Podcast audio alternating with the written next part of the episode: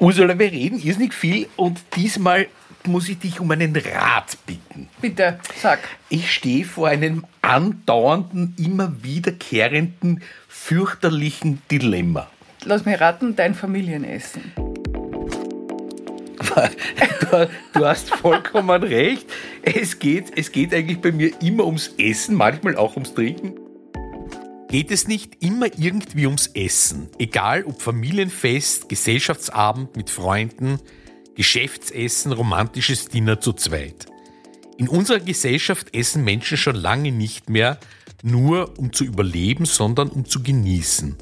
Noch nie gab es eine derartige Fülle an Lebensmitteln und ehemals exotischen Speisen, die uns in der Wohlstandsgesellschaft tagtäglich zur Verfügung stehen. Oft nur einen Schritt weit entfernt im nächsten Supermarkt. Außerdem wissen wir mehr denn je über unser Essen Bescheid, wo es herkommt, was es enthält und vieles mehr.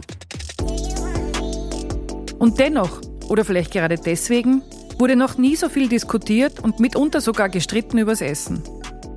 Wie ernährt Mann oder Frau sich richtig? Bio aus Übersee oder lieber regional? Kreisler oder Online-Shop? Vegan oder flexitarisch? Was ist richtig und gibt es das überhaupt richtig oder falsch? Man muss was in diesem Bereich machen. Freunde essen vegetarisch. Es wird über dieses Thema gesprochen. Es wird über den Fleischkonsum gesprochen. Man kann also nicht mehr einfach einen Schweinsbraten auftischen. Also man muss mehr darüber nachdenken, was man kauft und kocht. In meiner Wahrnehmung ist es sehr oft sehr dogmatisch. Es gibt nur das eine oder das andere und jeder versucht dem anderen zu erklären, dass die eigene Art, sich zu ernähren, die einzig richtige. Also dieses jemandem was aufdrängen, ist, finde ich sehr anstrengend. Ich glaube, es kann alles nebeneinander funktionieren. Täglich stehen wir als Konsumentinnen vor der Entscheidung, welche Lebensmittel wir einkaufen und wie wir uns ernähren. Noch nie hatten wir so viel Information verfügbar über das, was wir essen.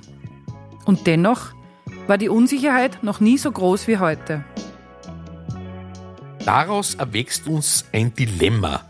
Bewusst und nachhaltig leben, ja, aber bitte mit Genuss. Wie soll das gehen? Ich habe ein, ein spezielles Problem, das sich bei mir entwickelt, weil äh, meine ältere Tochter ist jetzt schon länger mit einem Vegetarier zusammen.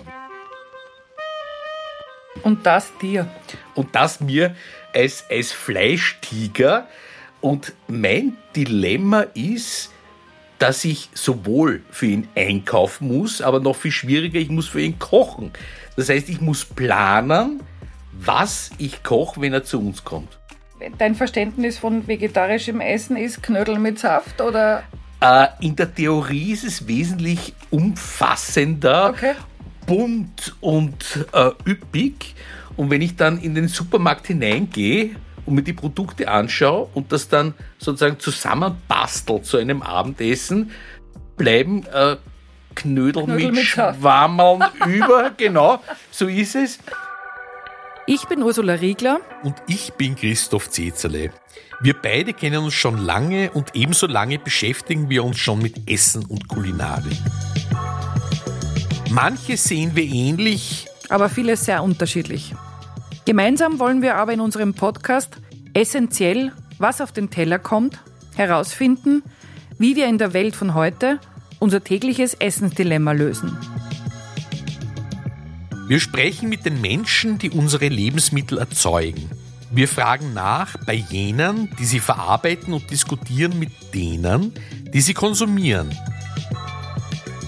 Und wir ergänzen das Bild mit Einblicken von Expertinnen, die sich mit Auswirkungen auf Mensch, Tier und Umwelt beschäftigen. Und das alles ganz undogmatisch, damit ihr daraus freie Kauf- und Konsumentscheidungen treffen könnt. Essentiell. Was auf den Teller kommt. Der Podcast rund um das Thema Essen mit Ursula Riegler und Christoph Zezele. Ab, Ab sofort und alle zwei Wochen neu. Auf Apple Podcasts, Spotify und überall, wo es Podcasts gibt.